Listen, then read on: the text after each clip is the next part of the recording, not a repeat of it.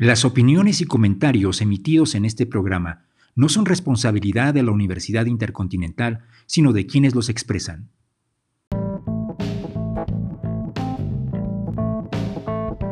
La Universidad Intercontinental y la Unión Social de Empresarios de México, Joven, presentan Líderes Emprendedores.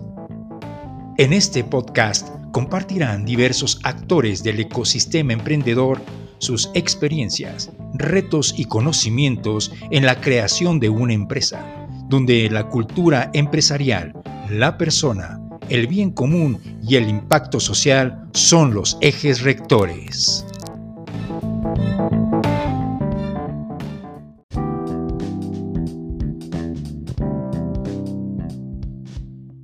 Hola, bienvenidos a Líderes Emprendedores, un podcast donde conversamos con personalidades del ecosistema emprendedor, quienes nos comparten su visión, cultura, consejos, anécdotas para la creación de empresas con visión y cultura empresarial. Yo soy Tania Castro, coordinadora de comunicación de USEM Joven, y hoy contamos con la presencia de una invitada experta en ventas, asesoría financiera y de seguros. Ella es licenciada en Administración de Empresas por la Universidad Tecnológica de México y egresada del Diplomado de Dirección Financiera Corporativa Tecnológico de Monterrey. Cuenta con una extensa experiencia en diversas instituciones financieras tales como Banco Santander y el Banco Nacional de México. Ella es Paola Sáenz, presidenta fundadora de una empresa de consultoría estratégica, coach de ventas, conferencista y miembro activo de la Comisión de Jóvenes Coparmex. Bienvenida, Paola. Hola Tania, muchas gracias. Estoy muy contenta de estar aquí contigo. Gracias. es un gusto tenerte aquí. Hoy vamos a hablar de un tema que es importante eh, y fundamental en el contexto actual, ¿no? creo yo, porque eh, es un tema que eh, tenemos pendiente en la agenda de México sobre todo. ¿no? Eso es la educación financiera. Es decir, cómo podemos administrar, cómo podemos hacer que nuestros recursos se inviertan de una manera, em, pues, no sé, que nos rinda, ¿no? Por ejemplo, administrarlos adecuadamente y si bien algunas universidades ya han empezado con cursos como la UNAM, que tiene justamente un pequeño cursito de educación financiera, como que no todos tenemos ese acceso ni sabemos con qué se come ese, ese concepto, ¿no? Y obviamente también porque tiene consecuencias a nivel macro, no solamente en nuestras finanzas individuales, sino que de repente ya a nivel macro pues tenemos también, ¿no? Que no tenemos un fondo de ahorro, no tenemos un plan para el retiro. Y por supuesto causa cierta incertidumbre en nuestro futuro, ¿no? El futuro no solamente individual, sino pues colectivo. Entonces, a mí me gustaría que tú siendo experta en finanzas y en todo este tema me, dijeras qué es la educación financiera.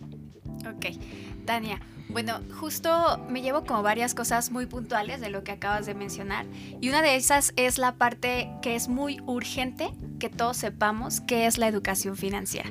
La educación financiera antes de entrar como en el concepto, que yo te pudiera decir como lo que vemos en libros o si alguien puede googlearlo, que también pueda encontrar ahí el concepto. Pero mi primer pregunta muy normal para ti sería, ¿a qué edad te enteraste que solo tú y solo tú eres el dueño de cómo puedes planear tu futuro?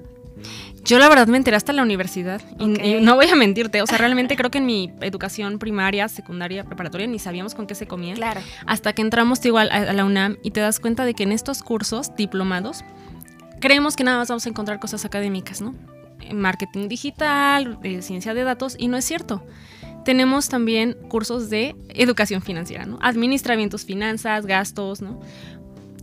Y porque obviamente muchos también ingresamos al mercado laboral. Entonces se, da esta simbiosis entre, ah, pues estudio y por la tarde o en la mañana trabajo. Entonces se hace urgente también el administrar bien lo que ganas. Claro. Eh, hay algo bien importante justamente nosotros como país estamos muy carentes de este tema porque en algunos otros países desde muy pequeños están dándoles como esta información de cómo pueden estar planeando su futuro. Entonces imagínate que alguien desde muy pequeño sabe que lo que te dan tus papás para gastar puedes estarlo administrando y de manera muy normal llega el momento de ser adulto, adulto independiente, que en algún momento decimos, y, esta parte es importante porque es cuando ya sabemos cómo va a funcionar nuestro retorno de inversión. El punto aquí es que nosotros más bien es por una cultura que no tenemos. No tenemos esta cultura financiera, no porque no querramos, sino porque no nos permean esta información. Entonces llega esta información, pero en un momento en donde ya estamos grandes, en donde ya hemos pasado por algunos baches, en donde ya me di varios tropezones y es donde entonces comienzo a indagar si hay algo o hay alguien que me pueda estar ayudando a que mis finanzas y mis ingresos sean mucho más eh, rentables. Entonces, esta parte de tener educación financiera, yo siempre lo defino que es una disciplina en planear y hacer lo que quieras cuando quieras. O sea, esto a veces nos decimos, no, es que si ahorro, no puedo ya salir a viajar. No, es que si ahorro ya no puedo comprarme el departamento que quiero hacer. No, es que qué tal que si ahorro ya no me puedo cambiar de auto o quiero cambiarme eh, de residencia. Entonces muchas veces sentimos que el ahorrar es una limitante, cuando realmente es el trampolín para que puedas llegar mucho más rápido a esa meta financiera. Entonces yo lo definiría así, que justamente es la disciplina para que tú puedas ir haciendo lo que quieras en el momento que lo quieras, pero es tener una disciplina, o sea, tampoco es que nos va a caer todo del cielo, realmente el tener una disciplina pues implica hacer una serie de, pasos pequeños, que es el tema de mejora continua, para poder llegar a hacer una estrategia. Entonces, a grandes rasgos, pues bueno, ese es tener una educación financiera. Ok, tú mencionas algo importante, se tiene que tener una estrategia. ¿Qué pasos necesitamos para tener o empezar a empaparnos de justamente la cultura financiera y sobre todo pensar en el ahorro. Ok. Pues eh, lo primero que me gustaría platicarte es que los temas de los planes de ahorro mm, no solamente se encasillan a a lo mejor ahorrar para comprarme un auto o ahorrar para mi retiro, que hoy también hablaremos un poquito de eso o em, tengo hijos y quiero ahorrar para la educación de mis hijos, que en algún momento puedan ir a la universidad. No, no solamente se encasilla en, en algo en específico, sino lo primero que, que sí me gustaría mencionar es que todos los planes son personalizados, todos son hechos a la medida. Entonces, justamente esto eh, tú me dirás si, si, lo vamos mencionando ahorita o un poquito más adelante, pero justamente este tema de planes de ahorro, lo primero que tenemos que tener claro es ¿Qué queremos lograr? Eso es como lo primero, ir de lo general a lo particular. Primero, ¿qué queremos lograr? Para sobre eso ir poniéndoles fechas. Si no ponemos fechas, es como de, pues cualquier cosa que vaya llegando va a ser bueno. Entonces es importante que nosotros vayamos poniendo fechas porque van a ser nuestros indicadores. Lo que comúnmente a lo mejor llamamos eh, en temas más financieros eh, KPIs que a lo mejor lo has escuchado, que son los indicadores de medición, que nos van diciendo, vas bien, vas mal, vas en tiempo, eh, lo hiciste bien en tiempo y en forma, lo hiciste bien en calidad, o sea, todos los temas de que son indicadores de cómo me voy midiendo en el lograr mi objetivo, que en este caso es un objetivo financiero, esa es como la parte importante o muy puntual en las cuales todos tendríamos que estar eh, comenzando, que es qué quiero llegar o a dónde quiero llegar y en qué punto lo quiero lograr a tener. Ok, sí, justamente también como dices, a lo mejor no nada más se basa en una necesidad individual como de vivienda, de carro, de no sé, algo que te quieras comprar, sino también muchos de ellos es como quiero tener ahorro para un emprendimiento. Y ahí justamente entra la otra parte de, ok, ¿cómo podemos lograr esta parte también de encaminar estos planes a un emprendimiento? Ahí cómo se hace, o sea, ¿por qué la educación financiera es crítica en la gestión de un negocio? Ok, eh, la parte importante al momento en que nosotros empezamos a emprender, pensamos que todo va a ser muy fácil. Más si a lo mejor venimos como de saliendo de, la universidad o también me llega a pasar que cuando estamos pues solamente inmersos en el mundo de Godín, que eso es como lo que también lo, hoy, hoy en día sí lo conocemos, pensamos como el de, no, pues en cuanto yo me ponga a trabajar, pues todo va a estar fluyendo, porque pues estoy trabajando, todos los días me levanto muy temprano, como si fuera a trabajar, pero ahora lo hago para mi emprendimiento, todos los días visito clientes, clientes nuevos, se hace como toda una serie de esfuerzos la serie de pasos que, día a día puedes estar tú realizando, si a lo mejor lo hacías como te lo dijeron en la escuela o lo hacías como cuando ibas a trabajar para una empresa, pero ¿qué pasa? O sea, la realidad en un emprendimiento y más cuando vas comenzando es que no todo es fácil. La realidad es que no todo es fácil. Entonces, muchas veces me topo con varias empresas o, más como con los equipos de trabajo en cuestión de ventas y me dicen, es que Pau, de verdad que yo todos los días vi clientes y me esforcé mucho y estuve trabajando 8 horas, de 8 a 12 horas diarias y me cuentan todo el esfuerzo que tú hiciste y ok, pero ¿cuánto vendiste? Y es ahí donde empieza como la parte crítica del emprendimiento. Pues sí, hice un montón de cosas, hice muchísimas cosas, pero solamente vendí dos productos o dos de mis servicios. Oye, ok, y con eso realmente estás solventando los gastos fijos mensuales que necesita tu emprendimiento para salir adelante. Y es cuando empezamos con la parte de, no, y empezamos con números rojos, ¿verdad? Porque es cuando, pero ya le invertí en ir con este cliente, ya fue gasolina, estacionamiento, todo el tema de viáticos, que fuimos a comer, que yo seguí con mi mismo estilo de vida. ¿Qué pasa? Que justamente cuando, cuando salimos a lo mejor de un plan Godín, pues quincena por quincena, nuestro dinero ahí está. Oye, no llegué a la meta, no pasa nada, de todas formas, mi quincena está, a lo mejor no me llevo bono o alguna comisión, pero mi quincena ahí está. ¿Qué pasa en un emprendimiento? Que así no sucede. O sea, si realmente hiciste todo lo que tú pudiste realizar, pero a lo mejor no se dieron las ventas que tú querías y no realmente cumpliste esa meta de llegar a, esos números necesarios para solventar el emprendimiento, pues entonces comienzan los números rojos. Porque no necesariamente necesito tener como toda esta parte de, de generar mucho en cuestión de productividad para que realmente sea remunerada como yo lo ocupo. Entonces, esta parte de, un tema financiero es bien importante porque viene ahí el retorno de inversión. Entonces, el retorno de inversión es cuánto yo le voy a invertir tanto en dinero como en esfuerzo y cuánto tiempo yo estoy estimando que ese esfuerzo, tanto en dinero y esfuerzo, va a llegar a mí en cuestión remunerada, o sea, en dinero. Entonces, esta parte de planear de forma financiera tu emprendimiento, tener muy claro cuál va a ser tu retorno de inversión, con qué vas a empezar a contar ahorita, o sea, cuál es mi presupuesto con el que yo realmente estoy contando ahorita para que yo sepa qué es lo que puedo hacer con este presupuesto en X tiempo. Tienes que ponerle un tiempo determinado, porque si no, entonces se nos va pasando el tiempo, a lo mejor me extendí y ese dinero que yo tenía destinado me lo acabé. Entonces, si me lo acabo, ¿qué es lo que pasa? Entonces, ¿cuántas veces no escuchamos que van comenzando con el emprendimiento y ya tienen una deuda? Entonces eso también es importante, el no estar planeando de manera adecuada mi emprendimiento, esto puede generarte, en vez de un beneficio, puede ponerte ahí la piedrita en el zapato. Sí, eso es muy importante y tienes razón. Podríamos hablar un poco de justamente esos planes de ahorro, cómo hacerlos, justamente tanto en lo individual como para un emprendimiento y por qué es importante tenerlos no solamente como personas también, sino qué aporta a los negocios, ¿no? Cómo, cómo se refleja esta, esta educación y, financiera, ¿no? En lo, en lo general y en lo particular. Ok, de manera general, en cuestión, em, hablando como empresa, justamente pues es para llegar al logro de los objetivos. Seguramente has escuchado que al inicio se hace una una planeación estratégica con base a los objetivos que se quieren llegar a tener y se finaliza diciendo o tiempos determinados. O sea, en el primer trimestre, ¿qué es lo que tengo que lograr? En el semestre, ¿qué es lo que tengo que lograr? A fin de año, ¿qué es lo que tengo que lograr? Entonces, justamente esto de empezar a hacer una planeación financiera se lleva mucho también de la mano que cuando empezamos a tener ganancias, no tenemos una reserva. Entonces, hoy en día quisiera preguntarte cuántas empresas hoy tuviste o llegaste a escuchar que quebraron por un tema de pandemia.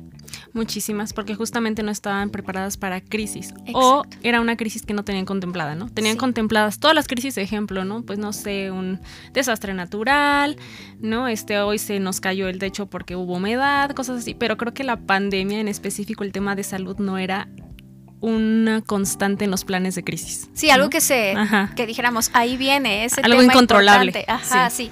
Entonces, esta parte en donde se sale de control, porque evidentemente fue algo nuevo para todos, que no pensamos también que fuera a durar tanto tiempo y que no solamente fuera un tema en cuestión económico, sino que hubieran vidas en donde a mí me tocó ver que en varias empresas pues tuvieron que dar esta parte de eh, pues los trabajadores ya no pueden venir porque están enfermos, otros ya fallecieron, entonces la productividad pues también va parando. Entonces esta parte donde no estamos acostumbrados a que lo que realmente empezamos a generar de utilidades, comenzamos a hacer una reserva, imagínate hoy, bueno ya pasamos por un tema de pandemia. Pero hemos pasado también por crisis económicas, recesiones económicas, que es lo que estamos viendo ahorita, y que son evidentes pues después de algo muy fuerte que se vive. Entonces, si nosotros seguimos así como ganamos, gastamos y no guardamos, esto no funciona. O sea, realmente los, los temas del cómo estaba funcionando el sistema económico ya no es así. Si antes no funcionaba, que era algo que así de, no, de verdad esto no tienes que hacerlo, evidentemente hoy ya tampoco tienes que hacerlo. Porque tienes que tener una reserva económica. ¿Qué pasa si yo tengo que dejar de trabajar o parar mi producción por un mes? Por dos meses. O sea, ¿qué va a pasar conmigo como empresa? Porque como empresa somos cabeza de familia, pero cabeza también de la empresa. Entonces, ¿cuántas familias no vemos que también tenemos como a cargo por ser cabeza de la empresa? Entonces, esta parte de estar permeando la información, de tener un ahorro para la empresa y que en algún momento lo que platicábamos también es, se puede hacer deducible, que es la parte muy padre. Todas las empresas, o sea, tanto personas físicas con actividad empresarial como personas morales, hacen declaraciones. Entonces, estos son estímulos fiscales que son de algo que sí o sí tienes que estar haciendo para tu beneficio, pero que aparte vas a tener un beneficio adicional porque son estímulos fiscales para que puedas deducirlos. O sea, el objetivo final no es hacer un deducible, sino el objetivo final es que tú sigas evolucionando como empresa. Pero si sobre de esto, que es un objetivo muy padre, que es algo muy evidente, muy bueno para tu empresa y que aparte puedas hacerlo deducible, está padrísima pero son cosas que realmente pues no sabemos por desconocimiento, no porque a lo mejor no querramos hacerlo, sino porque no conozco cómo hacerlo. Claro. Y también en esta parte tú decías, bueno, la empresa es para contar con un plan de crisis, pero también se evidencia que también tú como empleado a veces, como dices, tampoco tienes esa cultura de un plan de ahorro, ¿no? Y se te viene la enfermedad y que crees tampoco tienes para solventarla y te quedas endeudado. Entonces, aquí más bien, ¿cuál es la importancia? ¿Cuáles son los beneficios? ¿Y cómo podemos empezar a crear desde dentro, desde como individuos, un plan de ahorro? Claro. Mira, hay algo bien importante, es una frase que está como muy común dentro del sector, y, pero me hace siempre mucho clic. Yo nunca he visto quebrar a alguien por asegurarse o por ahorrar pero sí he visto en verdad eh, tener como esta, em, pues dejar de existir o quebrar a empresas o familias porque no están asegurados o porque no ahorran.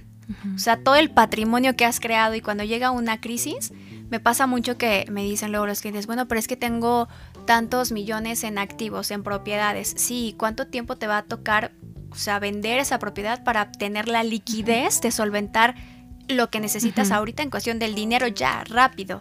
Entonces, no es que no hayas hecho un patrimonio, está muy padre que tengas activos, pero el punto es que hay un momento en cuestión de crisis que no importa el que tengas ciertos millones de pesos en activos fijos si lo que ocupas es liquidez.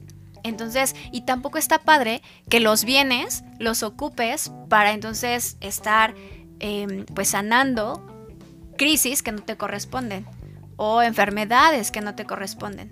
Entonces, en el tema, en temas financieros, pero empresariales, era lo que te platicaba, o sea, de cómo estamos parados al momento de estar em, creando mi evolución de mi vida cotidiana empresarial versus lo que se nos viene ahora por crisis económicas, por pandemias, lo que sea. Ahora, en la parte personal o forma muy particular, ¿cuántas personas no vimos que se quedaron sin empleo? O cuántas personas vimos que realmente pues la cabeza de familia falleció y cuántas familias se quedaron desamparadas. Entonces, esto es, al inicio tú comentabas algo y lo, anoté y se me quedó muy, muy como en mente. Decías, esto impacta de manera macro. O sea, realmente esto no es como de, imagínate cuántas Paolas allá no hay que le sucedió esto ¿Cuántas Tanias no hay allá afuera que le sucedió esto? O sea, el pensar que no solamente me pasó a mí, que fueran a muchas, ya no es solamente de manera personal, sino es a nivel país.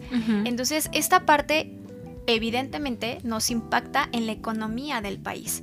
Entonces, si nosotros realmente no empezamos a tener conciencia, o sea, es como la mejora continua de hacerlo de manera personal, de que si tú ya encontraste a alguien que te está guiando, el que puedas permear esta información con tus seres queridos. Cuando yo me acerco con algún cliente, y terminan haciendo su plan, su plan de ahorro para lo que sea, para planear su retiro, para la educación de sus hijos, para comprarse una casa, para emprender, para lo que sea, pero que terminan haciendo su plan de ahorro, siempre les pregunto, dime a quién te gustaría que esta información se la podamos compartir.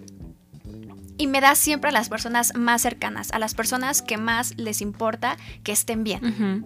Entonces, esta parte es como más allá de solamente verlo como de eh, estoy planeando algo que ni siquiera estoy viendo ahorita, porque a lo mejor puede ser en 5, 10 años, 15 años, sino el realmente estar pensando cómo me quiero ver en ese tiempo. O sea, realmente estoy haciendo como esas mejoras continuas y eso como para Paola de 50 años, para Paola de 60 años. Esto es como las preguntas muy importantes que me gustaría que las personas que nos escuchan pues comenzaran a hacerse.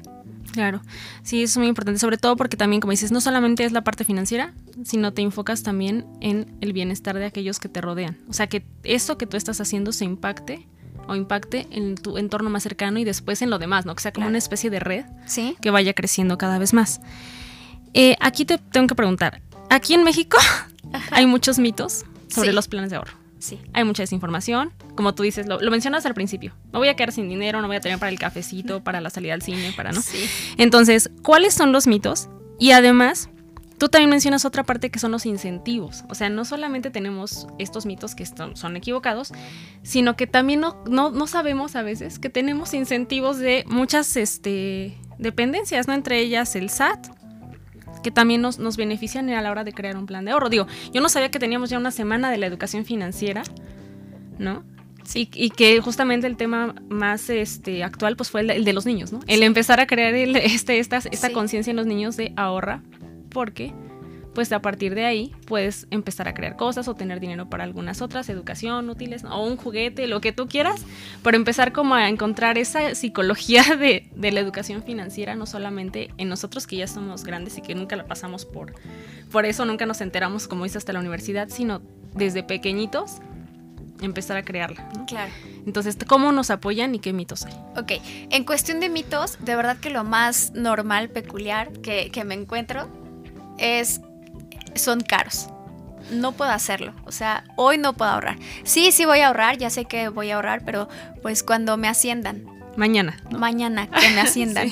Mañana que me gane el bono. Mañana que Ah, me toca mucho eso también. O sea, mañana que, o, próximamente, que nos van a dar como todo el tema de aguinaldos. Ah, Entonces, las utilidades. ajá, las utilidades que ya, ya dieron, pero el tema de los aguinaldos. Cuando me den el aguinaldo.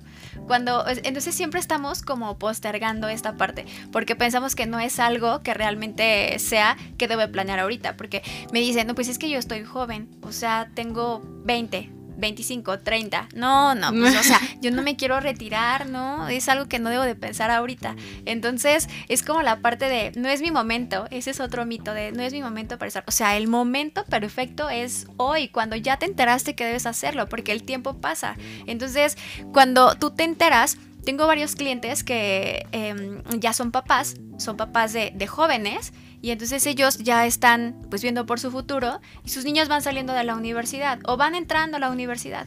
Y entonces siempre me dicen, explícale, explícale por favor. Eh, entonces me siento con ellos y, es como la parte importante donde ellos dicen, es que yo no sé por qué mis papás siempre me dicen eso, ¿no? Porque les platico, dime, o sea, Tania, eh, platícame qué te dijo tu papá acerca de esta charla. No, pues solamente me dijo que tenía que prestar atención, pero no me dijo otra de cosa. Qué era, de qué era. Ajá. Entonces cuando ya empezamos como toda esta parte, les digo, a ver, ahorita tú tienes a lo mejor 20 años y te quieres retirar a los 50, evidentemente tienes 30 años para poder planear el cómo te quieres retirar. Ahora imagínate que tienes 45 años y te quieres retirar a los 50 o sea, te quedan cinco años. Tienes que hacer muchos más esfuerzos que la persona que empezó a los 20. Porque la persona que empezó a los 20 empezó con una aportación muy pequeña, que evidentemente termina dándole mucho más cuando tiene ya 50 años, porque ha dejado crecer su dinero, ha hecho una aportación pequeña pero constante, a diferencia de alguien que ha empezado tarde. No significa que las personas que ya tengan más de 30, 40 años, 50 años, ya no puedan empezar a ver su futuro. Claro, pero el punto es que la premura tiene que ser mucho más en ellos, porque el tiempo es mucho más corto. Entonces, otro mito es, es que la edad, o sea, yo no estoy en edad de ahorita de estar viendo mi retiro. O sea, claro que estás en edad de ver tu retiro. El tema de que es caro, no son caros porque todas las sesiones son personalizadas. Eso es como de algo también bien importante que me gustaría mencionar. Todos los asesores que estamos certificados para dar este tipo de, asesorías, tenemos que contar con una certificación que nos la da la Comisión Nacional de Seguros y Fianzas y el SAT. Entonces, esto es importante que te acerques con un profesional para que realmente pueda hacer una estrategia a tu medida. O sea, hoy en día, Tania, ¿cómo se encuentra? Qué metas quiere realizar al día de hoy, cómo están sus finanzas al día de hoy. Se hace un check-up financiero versus cómo queremos estar en 5 años, en 10 años, en 20 años, en 25 años, pero se va haciendo esta estrategia financiera a corto, mediano, largo plazo, pero comenzando con algo que sea factible para Tania, que es lo que hoy vivimos. Entonces, esa es la importancia de que todas son sesiones personalizadas. Ahora, me gustaría darte un dato bien importante, que justo lo leí en temas de Conducef y decía que 62 de cada 100 mexicanos carecen de educación financiera. Entonces imagínate, o sea, nada es como las personas que realmente pueden estar permeando esta información. Y entonces es como se va un poco más de lado a lo que tú decías. Esto es ya de manera macroeconómico. Ya no es solamente una persona, sino es la economía del país. Así es como funciona, como vamos haciéndolo. Entonces de repente vemos a otros países que tienen una economía pues mucho más estable, pero que habemos, o sea que realmente desde pequeños comienzan a permear esta información también a sus hijos. Y a lo mejor el tema en donde decimos el 80% de las familias mexicanas ahorra fuera del sistema financiero, ¿a qué te suena? Al cochinito. Al cochinito. ¿Y a qué te suena también? Pues no sé, a mí me suena que tienes ahí disponible eso, pero no lo, o sea, ese está como estancado también, ¿no? O sea, porque no lo haces crecer. Exacto. Y no aumenta, simplemente estás acumulando, pero no estás generando algo que te genere más. Claro, y lo más primordial de eso, o sea, de ahorrar en el cochinito, o sea, abajo del colchón, en tandas, que todavía me toca mucho así en tandas, sí, sí ahorro, pero en tandas. Esa es como la parte en donde no estás blindando tu dinero contra la inflación. Aquí siempre les, les pregunto, es como, acuérdate que te daban 10 pesos para ir al colegio y gastar en la tienda. ¿Qué te comprabas con 10 pesos? Pues cuando era niña me acuerdo que muchísimas cosas, ¿no? Te daban 10 y tú te sentías millonaria. Sí. Ahorita 10 no te alcanza ni para el agua, ¿eh? O sea, Exacto, ¿sí? Entonces, así es como se encarece. Vamos al súper y a lo mejor me gastaba 2 mil pesos en el súper y me llevaba voy a hablar al aire, no sé, 20 artículos. Ahora me sigo gastando esos 2 mil pesos, pero ya no me llevo 20 artículos, me llevo 15 o 13. Entonces, esta es como la parte, esa es la inflación, todo lo que se nos va encareciendo la vida. En años anteriores, eh, traía la inflación un crecimiento más o menos del 4 al 4.5%. En los últimos años, en, lo que va de este pues sí, de este sexenio, ya más o menos va al 8%. Entonces imagínate, ha crecido mucho más, el doble la inflación. Y todavía eh, pues no terminamos el año. Entonces, esta es como la parte importante de cuando lo haces de manera organizada, en un plan realmente financiero, con una entidad financiera realmente certificada, avalada, que, realmente tenga como estos estándares de calidad, que tú sepas que realmente es una empresa sana, es una empresa formal, que te va a responder a la hora de que tú necesitas pues retirar tu dinero, eh, a lo mejor no todo, pero que podamos también tener como esta flexibilidad de, he ahorrado por tantos años y hoy necesito X cantidad, lo puedo hacer. Pues esta, esta parte de hacerlo de manera formal es muy importante porque blindas tu dinero contra la inflación. ¿Cómo puedes blindar tu dinero contra la inflación?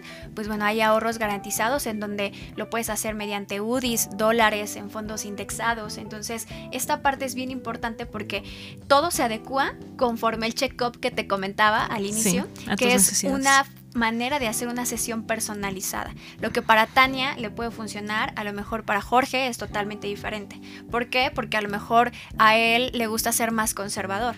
él quiere ir más a la segura, pero a lo mejor Tania quiere tener como un poco más de ganancias, de rendimientos, y entonces ella sí quiere como estar como generando un poco más. Entonces, todo se hace realmente a la medida. Ah, eso está perfecto. Y por ejemplo, danos los cinco tips así del ahorro. ¿Qué tenemos que hacer? Los cinco tips del ahorro, ok. Primero, lo que siempre les platico es, eh, más bien lo que siempre les pregunto es, ¿qué es lo que quieres tener? O sea, le sale una suma así súper grande que tendrían que estar aportando ellos. Y me dicen, no, es que no, no puedo, o sea, eso ni siquiera lo gano. Y yo, ¿ves? Entonces es como la forma en donde piensas que falta mucho tiempo, pero la realidad no. Entonces es definir qué cantidad sí puedes estar aportando sin que te genere un tema, sin, sin que genere un problema en tu economía, para que realmente puedas destinarlo a eso.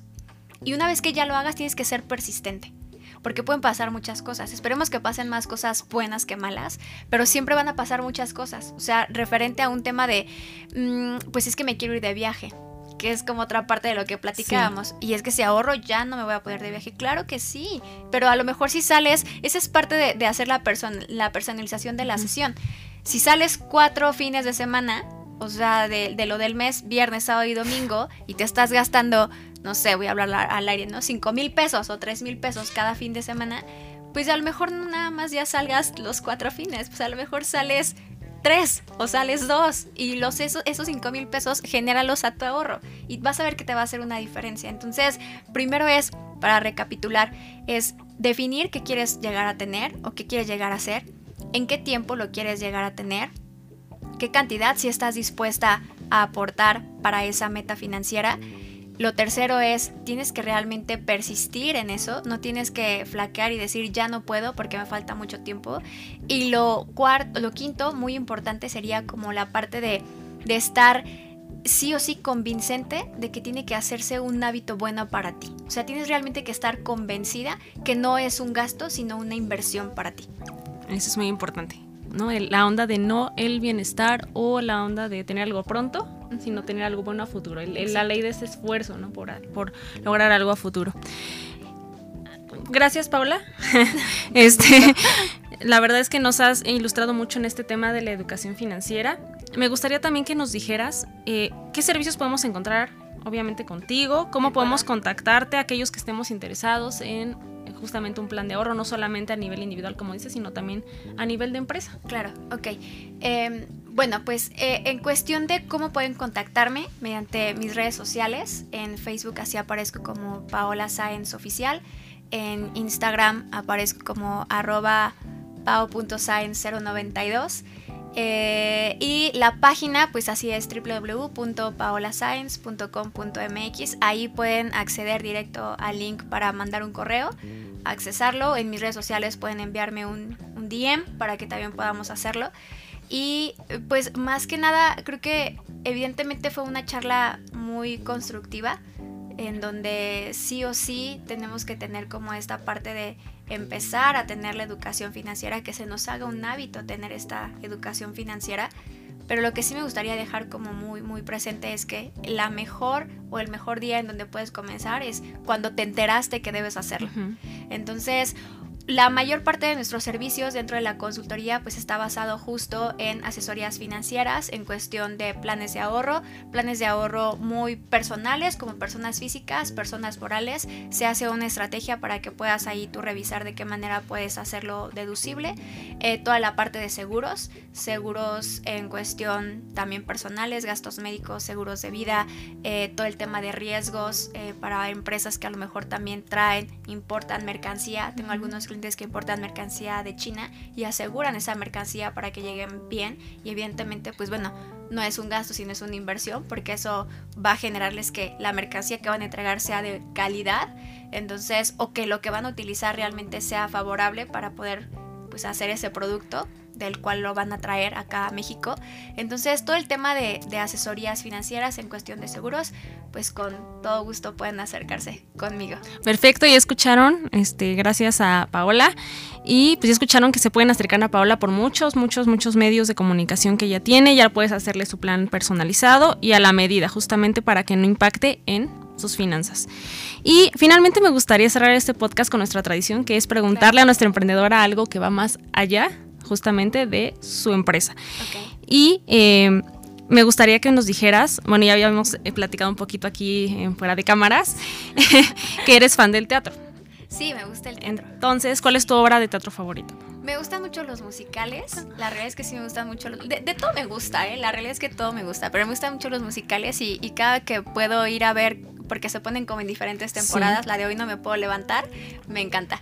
Sí, porque se me hace como más cursi, más como el y aparte de que es musical, me encanta. Y esa es como que mi favorita, que la he visto con diferentes actores y la verdad es que sí me sigue gustando. Bueno, esto coincidimos, yo también soy muy, fan de los musicales. Mira, Otra cosa que me decías es, eh, bueno, ¿qué es la actividad que más disfrutas? Me habías dicho que bailar. Sí, bailar. ¿Te gusta mucho? sí. pues cuál es, qué estilo, qué te gusta, ¿no? ¿Qué es lo que más disfrutas? Ok, bueno, desde los 13 practico belly dance, entonces eso es como de, de toda la vida, ya que creces con eso. Entonces me gusta, en, en, algunos momentos doy clases, ya no tanto, a lo mejor también por cuestiones de tiempo, pues ya es como temas de adulto independiente, ¿sabes? Cada vez menos tiempo para hacer más cosas. Sí, pero la verdad es que sí, esa parte de, de bailar y me gusta visitar nuevos lugares. O sea, si a lo mejor no tengo tanto tiempo para hacer un viaje, pero sí realmente salir de fin de semana y pueblear. Me encanta. Súper bien. Y también, ¿cómo nace o sea, ¿qué, impacta en tu vida para que tú te dediques o dediques tu emprendimiento a la educación financiera y a todo esto que ofreces? Ok. Como lo mencionaste al inicio, soy ex banquera y siempre estuve en área empresarial. Y posteriormente me fui como gerente general de una empresa que hace racks industriales. Entonces, para los CEDIs, para los centros de distribución de Robert Bosch, de Barcel, toda la parte de Bimbo, Home Depot, todo eso. Entonces, al estar ya enfrente de, una empresa y ver que realmente todos los problemas eran o sea, basados a no tenemos liquidez, no sé qué hacer, no, o sea, todas las estrategias era un tema de, pues hay un montón de cosas, pero, pero no tengo la liquidez y que me empezaban a buscar, justo las empresas era como el speech de, Pau, ya sé que ya no estás en el banco, pero ayúdame con esto. Pau, ya sé que ya no estás en el banco, pero ¿qué crees que está pasando esto? Entonces, me empecé a dar cuenta que todos tenían el mismo común denominador todos eran un tema financiero. No había alguien o no había un libro en específico que nos dijera, porque evidentemente los giros son totalmente diferentes en, todas las empresas, pero no había algo que realmente, como por esta parte de decir, em, estoy teniendo tantas ganancias y los CEOs de las empresas que por lo general las, las pymes, eso tenemos como un dato también, no sé si, si en algún momento lo habéis escuchado, pero quien genera la economía del país son las pymes y que pensamos que a lo mejor pueden ser los corporativos, claro que no, son las pymes. Y las pymes por lo general son muchas empresas familiares. Entonces a veces queremos dar todo y estamos explotando la empresa cuando ni siquiera me está dando las ganancias o ni siquiera estoy proyectando que realmente me va a dar esta empresa para seguir solventando el estilo de vida al que tengo acostumbrado yo, mis hijos, mi familia y todos. Entonces fue ahí cuando empecé a darme cuenta que quería, pues sí, justamente me empecé a, a visualizar que tenía esta parte de hacerles ver a cada una de las empresas de qué manera podían tener una consultoría estratégica para llegar al objetivo, pero que todos estaban como basados en temas financieros. Súper bien, Pau. Pues muchas gracias por habernos acompañado a esta emisión de Líderes Emprendedores, por hablarnos de este tema tan importante y que del cual aún falta mucho por aprender, mucho por escuchar, porque hoy nada más tocamos una pequeña capa de lo que es la educación financiera. Cierto. Y eh, pues ya hemos llegado al final de este espacio, muchas gracias. Ya escucharon cómo pueden contactar a nuestra invitada. Y agradecemos a la Universidad Intercontinental por todas las facilidades para la realización de este programa que pronto podrán disfrutar en Spotify, Apple Podcast, en videíto también ahí va a aparecer, en Anchor. Y pues nos vemos en el próximo episodio. Eh, pueden sintonizarnos, como ya les, eh, les, mencioné, en las plataformas Spotify, Apple Podcast, Anchor. No olviden seguirnos tampoco en nuestras redes sociales, que es eh, arroba jóvenes USEM Ciudad de México y en Instagram como arroba USEM Joven CDMX. Hasta la próxima, espero verlos pronto. Gracias, Pau. Gracias, Tania.